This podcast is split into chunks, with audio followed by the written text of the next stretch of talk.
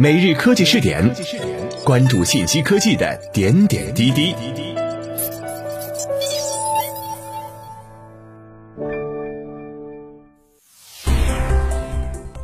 各位蜻蜓 FM 的听众朋友们，大家好，欢迎收听今天的每日科技试点。光明日报北京十月十三号电，记者陈海波、张文从国家航天局获悉，十月十三号六时五十三分。我国在太原卫星发射中心采用长征二号丙运载火箭，成功发射环境减灾二号零五卫星。该星将有力提升我国灾害预防、应急管理、生态环境遥感监测业务化应用能力。环境减灾二号零五卫星是国家民用空间基础设施中长期发展规划（二零一五到二零二五年）中的业务卫星。主要用户为应急管理部和生态环境部。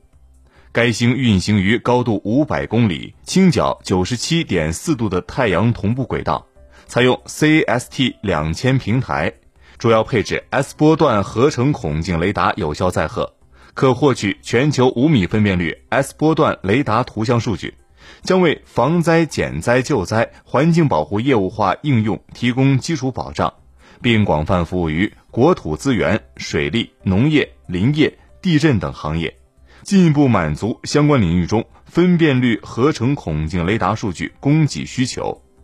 此次任务是长征系列运载火箭第四百四十三次发射。各位，以上就是本期科技视点的全部内容，我们下期再见。